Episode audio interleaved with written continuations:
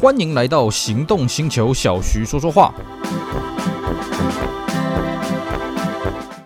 Hello，大家好，我是 Celsius，非常高兴呢，又在这边跟大家空中聊聊天。今天我们继续来跟各位介绍当年的经典车。今天呢，我们的主角是延续我们上一集跟大家介绍的哦。我们上一集跟大家介绍什么车呢？还记不记得是 Ford Mondeo 第一代？我们今天呢，来跟各位介绍第二代 Mondeo。当然了，如果有关注我们这个栏目的各位听众、观众朋友们呢，一定都知道，我们在此前啊、除了介绍了第一集 Mondeo 之外，在更早更早之前呢，我们还介绍过这个 M 两千还有 Metro Star 啊这两款车子。所以呢，我们今天的这个介绍范围呢，是仅止于这个 Mondeo 第二代的前期啊，因为它在台湾这边的后期呢，就是所谓的 M 两千。那我们也非常欢迎各位呢，可以去把 M 两千 M Metro Star 啊这一集的节目捞出来听一听，来回味一下啊。那为什么我们当时呢没有把这个二代的蒙迪欧跟 M 两千绑在一起呢？是因为 M 两千跟二代 Mondeo 基本上关联性不是很大了哦，因为 M 两千真的是一个台湾在地化一个超级大规模的一个改造啊哦，改造了这，哎，真的是我相信福特原厂自己也认不得，哎呦，为什么的 Mondeo 可以这么的高级啊？所以呢，我们今天这一集呢，我们单独跟大家讲这个二代 Mondeo 前期的故事啊。当然了，也不是说啊，这样大家听起来好像就很无聊，因为二代 Mondeo 各位不要忘了啊，在台湾它还有一个全球独有版的叫做 Mondeo RS 哦，这故事是相当的精彩。好，那么二代 Mondeo 呢？其实啊，讲白了，它根本只是第一代的这个大规模小改，因为呢，它的呃，其实它很多零件、底盘啊、引擎基本上都跟第一代是没有什么差别的了啊。当然，在视觉上面的改变非常的多。这款车呢是在一九九六年的九月巴黎车展发表的啊、当时福特六呃不福特原厂就已经标榜了，它是一个大规模的小改版本了啊、那么这一代的这个改款的重点呢，主要还是在我们刚刚讲的视觉的部分哦，因为第一代跟第二代 Mondeo 那外观真是差太多了哦。你当然会说不对啊，这个第一代的这个圆形的这个 Ford 的 logo 造型的这个头灯啊，在第二代也看得到，可是呢，第二代的这个水箱罩中网啊，它变得非常的夸张啊，它变得比这个头灯还要大哦，看起来呃也不能说气派了哦，看起来就是嗯很前卫。那重点是它的尾灯哦。第一代 Mondeo 的尾灯呢，嗯，坦白讲乏善可陈啊，没有什么特别的地方。第二代 Mondeo 的尾灯，哎，这个有学问啊，为什么？因为它导入了当时啊这个 Mercedes-Benz C-Class W 二零二推起来这个包角尾灯，所以不管呢它的这个四门或者是五门掀背的版本呢，那个尾灯造型都是蛮特别的。当然五门旅行车它就没办法包角了啊，旅行车做到包角是不大容易的。那么第二代 Mondeo 它的外形也比第一代更加的圆润，所以它的风阻系数呢已经达到零点三一了，而且据说是每一款车都是零点三一了啊、那至于它引擎的阵容方面呢，像台湾这边引进的主要是原装进口，主要是二点零了啊、那二点零这颗引擎跟上一代一样，不过它的马力稍微往下降了三匹，扭力降了零点一公斤米了啊、这个在宣传上面就讲的有两种说法了，一种说法是平铺直叙说啊，因为这个环保法规的关系，它必须把这个引擎动力调降输出呢，那么才能通过最新的这个欧欧洲的环保法规。那有另外一个说法，真的说的很漂亮，我不得不佩服，嗯，这间行销公关公司厉害。他说什么呢？哦，因为这个原厂针对台湾这边的用车环境呢，做一个调教啊，原厂这边针对亚洲地区做个调教什么的啊，所以马力虽然略降，可是讲讲讲讲，嗯，讲的还真是挺动听的了啊。那么这一代的 Mondeo 呢，承袭了上一代的这些安全配备，像所谓的这个安全气囊啦，呃，所谓的 ABS 啊、TCS 什么都有。只是它标榜了什么呢？它的 ABS 已经进入到第三代的啊这个系统。那么还有就是什么？它的气囊啊，终于改了。因为我们在之前的节目跟各位讲哈，这一代 Mondeo 它的气囊呢是所谓的欧规气囊，它只有三十公升装了啊，不像美国规定至少呃气囊要六十公升，所以呃第一代 Mondeo 它的气囊基本上只能保护你的脸部，大概到脖子这个部部分呢，所以它原厂标榜你一定要搭配安全带来做一个使用。第二代的 Mondeo 呢，它的气囊就是全尺寸了啊，这个把你整个人都给包起来了啊，这个算是一个潮流使然了啊。那么这个车子是在九六年的九月巴黎车展发表，那台湾这边呢是在九六年的十月就已经有伪装车出现了。其实跟欧洲这个上市的时间非常的接近，为什么？因为其实台湾啊，它也是这个第二代 Mondeo 啊，这个数一数二早上市的这个海外市场啊。虽然说比不上第一代哦，第一代台湾市场呢是全世界除了欧洲以外第一个上市的市场了啊。不过没关系啊，之后呢在台湾生产呢也是全世界第一个在这个欧洲以外生产的这个市场了啊。好，那么在这这个九六年的这个十月呢，进口版伪装车现身了啊。然后呢，后来在年底呢就赶着上市这个原装进口的版本。那原装进口版本那个时候呢还拍了一支很有趣的广告啊。这个广告呢我们在此前的节目，在这个台湾经典汽车广告的时候跟各位讲过啊，我们这边就简单讲一下。它就是呢把一台这个二代的盲调拉了离地十公尺啊，我我感觉不止十公尺啊，它原厂的说法是十公尺啊，然后把这个吊绳呢把它给解开，让它直接去撞地上啊，然后告诉你呢，你看它座舱座舱维持的非常完整，而且呢这个车子呢这个车门开起来非常的简单。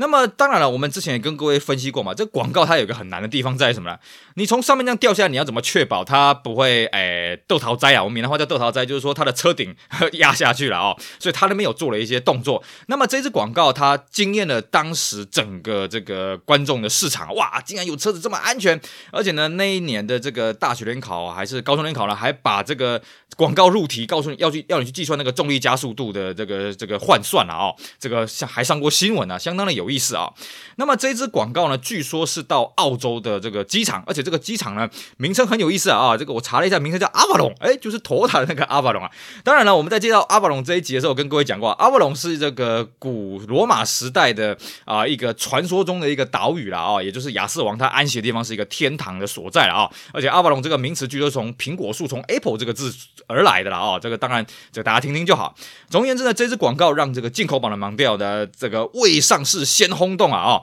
那么当时呢，台湾引进这个进口版的盲店哦，其实车系很齐全哦。这个四门的、五门掀背的、五门旅行车通通进来了啊、而且呢，这个四门呢还分两个级距了啊、分成这个二点零的 CLX 跟 GLX。配备差异在什么呢？在入门的 CLX 呢，它配备少了 TCS 啊，微调雨刷啦，PATS 晶片密码防盗系统啦，还有它配的轮胎比较小，是十四寸轮胎。那么基本上了啊，这个二点零 GLX 跟这个五门斜背还有五门旅行车呢，配备是差不多了。那当时呢，因为呃市面上了啊，就是当时台湾的同级车来讲，这个旅行车已经非常的少，所以这个福特六和它希望，哎，我们这五门的旅行车呢，这个销路要占百分之二十啊。哎，事实上啊，其实坦白讲，我真的是没有亲眼见过。这个原装进口的五门掀背跟五门旅行车了，我真的是没有见过了啊。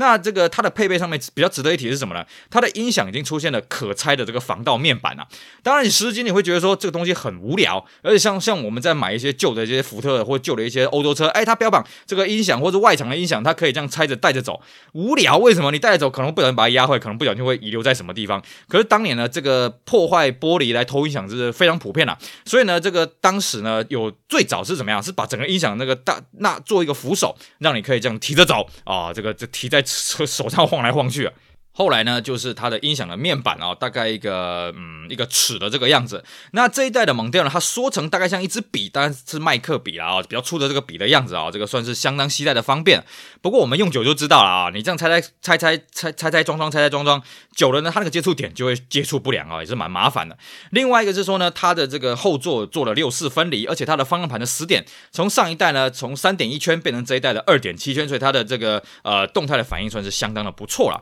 那那么台湾呢，这个进口的版本基本上大概卖了一年左右啊。这个一九九七年的九月二十号呢，才发表本地生产的版本啊。那我们刚刚讲过，它是这个这一代盲调第一个在海外的生产基地啊。而且呢，当时这个福特六和为了要宣传啊，做了做足了功课，它呢一样把这三款的车型，就是四门的五门掀背、五门旅行车，通通在本地生产。而且呢，它的接单价都是六十七万九啊，三台都都是一样的啊。那月销目标当时他喊出的是两千台。那么这个旅行车的版本呢，配备稍微比较不一样，因为旅行车它的车身比较大一点哦，所以它的这个轮胎呢，这个稍微大一些，这二零五五 R 十五啦。那房车的胎呢是一九五六零 R 十五，这是稍微一个不一样的地方。那么到最后正式上市的时候呢，这三款车型都是六十六万六，但是呢，房车多了一款 GIA 的版本啊、，GIA 的版本呢只有四门的二点零，而且呢售价是七十一万二啊。那么它多了雾灯、皮椅、皮质方向盘、六片 CD、镀铬门踏饰板，还有这个镀铬门把，还有这个比较造型比较新颖的铝圈呐、那么值得一提的是，它这个六 CD 啊，它这个 CD 的换片箱在助手席那边啊，算是相当的方便。那另外一个是说呢，它这时候上市的这个五门掀背的版本呢，其实它在同一车是没有对手的哦。各位了解，那个时候呢，这个 Corona Actual 虽然有五门的掀背，不过那个时候差不多停产了。也就是说呢，五门的掀背的版本呢，在市面上是没有任何竞争对手。当然，你硬要说的话，其实五门旅行车也没有，因为当时虽然市面上有所谓的啊、这个尼桑的 NRV，就是 AD Reserve 的小改版，有这个中华的那个 Lancer Libro，但是呢，那个车格都太小了，那个但是一点六、一点八的车格。但是呢，这个 Mondeo 的五门旅行车叫做 SOHO 呢，它的车格是标准的二点零，而且它后面行李箱真的是有够大的了啊、那当然了，大家会问说，那其实原装进口版本跟台湾生产版本啊，在外观上有没有什么不同的地方呢？呃，其实是有的，但是不容易看出来啊、哦。首先第一个，这个原装进口的版本呢，它的后视镜是不可折的，所以它后视镜的底座是长得不大一样啊。再来是它的排胆啊排气管的位置不一样啊、哦。这个原装进口版本的位置跟这个台湾生产版本的位置刚好是颠倒的。再来一个是什么呢？再来是说呢，台制的这个 Mondeo 呢，在后门的三角窗上面有写一个 Mondeo 的字样，但是如果你是 Gia 的版本，就是贴 Gia 的章了。那原装进口是没有这个字样啊、哦。那至于在我们比较外观上看不到的地方，是说。在内装部分哦，这个台湾生产的版本呢，它把这个椅背的调整啊，从原本的欧规的那种旋钮式，你们转半天啊，变成了拉柄式，像日式一样，哎，这样调的就很快了啊，算是这个顺应这个本地市场需求。还有就是说呢，它其实是同级车了啊，就是本地这些同级生产的车子来来来讲呢，它是唯一第一啊，就算是第一个后座有三组三点式安全带，而且后座都有三个头枕啊。那么再来就是它在。安全上的标榜是什么？它的气囊要两个感知器，就是要有减速感知器跟撞击感知器都触动才会引爆啊、而且呢，这个原厂还做了一个很好玩的宣传，他说哦，呃，我们这个二代盲调这个气囊很便宜啊，这个乘呃驾驶座气囊只要六千一百九十一块钱，乘客座只要八千五百八十二块钱啊。我是很好奇啦，那这个是本体还是整个换到好的价钱？不太可能整个整体换到好的价钱，因为你如果真的要换气囊的话，你不只是换气囊本身，你还要感知器，而且你的中控台面板也要换了啊、那这个到底换起来多少钱，我就不大清楚。不过当时呢，原厂的文宣上面有列出来，这个同一车对手，比方说 Axior 呢，它是驾驶座气囊就要一万八千六百二十七了 s a f i r o 呢驾驶座气囊高达两万八千一百三十，乘客座气囊呢是三四六三八。那你会说，那 Axior 乘客座气囊多少钱呢？不好意思，就我印象，Axior 好像是没有乘客座气囊的了啊、反正呢，它就是标榜，哎，我们这个车车子配备很安全，然后呢，这个维护的成本很低啊，甚至呢，它全车系标配双安啊，甚至后面追加了一点八，好像都有双安，但这个我不是很确定啊。那么这个另外一个是说，他也标榜说我们的自排有防爆冲自排锁 ASL。如果各位这个记忆犹新的话，知道那个时候其实 Volvo 在台湾发生了一些这种爆冲疑云的事件，所以后来呢，有关当局在台湾这边就规定，OK，一九九九年一月开始要配备这个防爆冲自排锁。那 Mondeo 呢，就算是提前这个预做准备了啊。那我们刚刚有跟各位聊到说，它有一款1.8的车型，1.8的车型呢，跟一开始刚上市的时候的这个发表是分开的啊、哦。1.8是在隔一年的五月才去追加的啊、哦。那它的配备基本上少了 TCS 啦、PATS 晶片密码防盗、微调雨刷、仪表板亮度调整，还有驾驶座腰靠调整。但它的售价呢，从是六十六万六呢降到六十一万六了啊、哦。那外观上基本上只有车尾的 logo 跟这个铁圈盖不同。那它的引擎呢，当然它因为只有1.8了，它也是所谓的 ZTEC 引擎，所以它的马力输出只有一百二十匹，但其实还够用。了哦，那么它的配备呢也是一样啊，就是有桃木啊，有后座三头枕，后座三点式安全带，那双安，而且呢很好玩的是哦，当初他在送有关单位认证的时候，其实他一点八是有送认证手牌的轿车，可是我们实质上呢，我们在这个经销商也好，我们在车友之间呢是没有人看过这个一点八手牌有实质上卖过的了哦。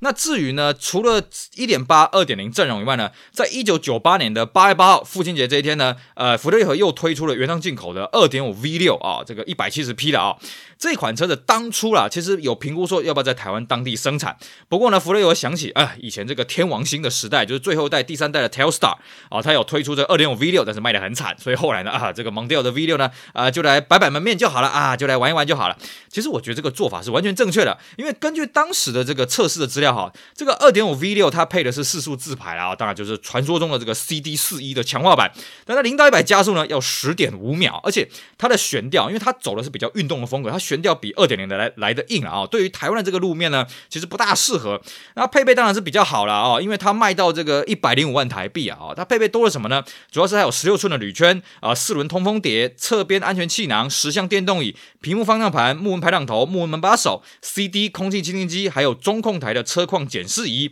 啊，听起来很丰富了。不过很快就有人发现，哎，啊你这个车子卖那么贵，怎么没有天窗？怎么没有恒温呢？啊，这个实在是有点说不过去，我们必须坦白讲。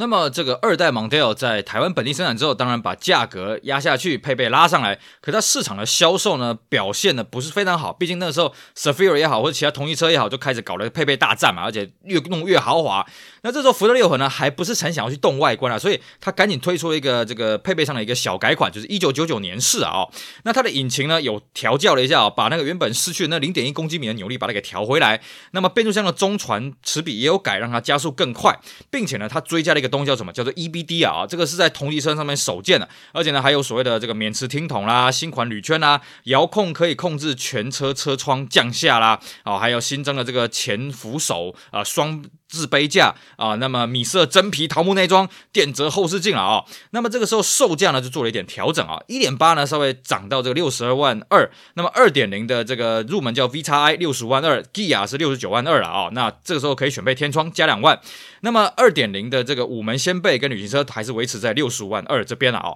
不过呢，它这一次的这个改款呢，其实没有到很成功，为什么呢？因为它在一九九九年这一年哦，它的这个销量其实还排不到这个同级车的前十了啊，就是整个在台湾生产车来讲，它还排不到前十啊，所以呢，这促使了这福特有决定，哎呀，我们要搞一个这个超级气派的 M 两千。至于 M 两千那边的故事呢，啊，请各位去找我们之前讲 M 两千还有没出上那集出来听，相当的精彩。好的，这是这个当时这个二代盲调在台湾上市的一个梗概。那我们现在还有点时间，我们继续跟各位讲哦。当时还有一个变种版叫做盲调 RS，而且呢，这个盲调 RS 呢是全球特有的啊，全世界只有台湾才有的。盲调 RS 顾名思义啊，这个 RS 的这个意思就是运动化的车型嘛。那据说呢是当时福特六和参考这国外的这个 ST 的这个性能版本去开发这个空力套件啊，开发这这个视觉上的东西。那它最早呢是在一九九八年的九月二十六号上市哦，一开始是标榜说它限量四百台，而且第一批只有房车。那么这个很好玩的是哦，它这一批车也是在台湾生产的哦。那它一开始只有红白黑三色，因为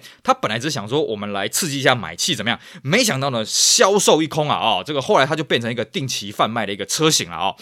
那蒙迪欧 RS 除了这个外观的空力套件以外呢，嗯，内装有一个非常吸引的东西是什么？Recaro 赛车椅啊！哦，不过呢，根据了解了，这批 Recaro 座椅呢，它其实皮面是在台湾自己缝制的，可是呢，还有经过 Recaro 原厂的授权，所以它一样可以打上这 Recaro 的字样。而且根据我实际乘坐，哎呀，真的包覆性不错了哦。那加上空力套件，加上 Recaro 座椅呢，售价才六十九万八！哦，各位可以去对照我们刚刚念出来那个数字啊，其实这一批车子的这个售价算相当的实惠，难怪会被抢购一空了哦。那么在一九九九年式的时候，它新增了这个五门掀背跟旅行车的版本啊，哦，那么旅行车的 RS 呢，这个在这个我们台湾市场上算是首见吧，因为此前我没有看过这种五门旅行车有推出这种性能化外观的这种装扮啊，哦。那么它的配备呢，主要是增加了电动天窗啊，还有毅力性手机啊。毅力性这个名词大家可能很久没听过了啊，而且它手机直接送你了啊，然后还增加这个电折后视镜。那为了要确保这个车子卖得完呢，所以它那个时候是还是限量八百台，依然是维持这个红白黑三色，而且呢售价呢稍微涨了一点点，到了七十三万二。但是四门五门五门旅行车呢是统一的售价了啊。只是很好玩的是哦，这两批的这个盲调 RS 啊，因为呃可能是 K D 键的关系啊，所以它的中控台还是维持着核桃木啊。是那排两头还是这个核桃木纹的啊？这个算是跟它的外观有一点冲突啊，我个人是这么觉得啊。那么后来因为这个销量真的是太好了，所以它就变成一个常态性的贩售了啊。那么在这个二零零一年式的呢，它的中控台终于改成类态式的这个面板了啊。那么这个主机的这个。音响主机的音量控制呢，也改成旋钮。那方向机柱上面也多了这个音量控制键了啊、那这个手机呢，原先我们讲它是用毅力性的这种车用手机呢，后来改成这种泛用型的啊、那么 Recaro 座椅呢，也增加了电条。那么而且它外观呢，终于把原本的这个六幅的这个铝圈啊，六爪铝圈的改成五爪电镀啊、看起来非常的动感啊、那么这个价格呢是不变的，所以。又在车友之间呢产生了热烈的讨论了啊！我记得当时我身边有两个车友呢，他们都看到这个，哎呦，二零零年版的真是受不了。其实他们在开开始看到盲调 RS 就已经很开心了啊！那后来呢就开始存钱，结果没想到二零零一年式的，哎呀，还改成这么棒啊！那两个人都去买了一台了啊！那这个带我们出去玩一玩、走一走呢，我们坐的也是挺开心。哦呦，原来盲调 RS 这个车子真是蛮帅气的，虽然说它引擎、变速箱没有做什么调教，不过呢，光看那个外形就非常的开心了啊！OK，好，以上呢是我们今天节目内容，跟大家聊聊。二代盲调前期啊，它的发表，还有它在台湾市场表现，以及呢台湾推出这个特有种盲调 RS 的故事啊，不知道是不是勾起大家当初这个年少轻狂的回忆呢？以上非常感谢各位收听，也希望大家继续支持我们其他精彩的节目内容。我是 Celsius，我们下回再聊，拜拜。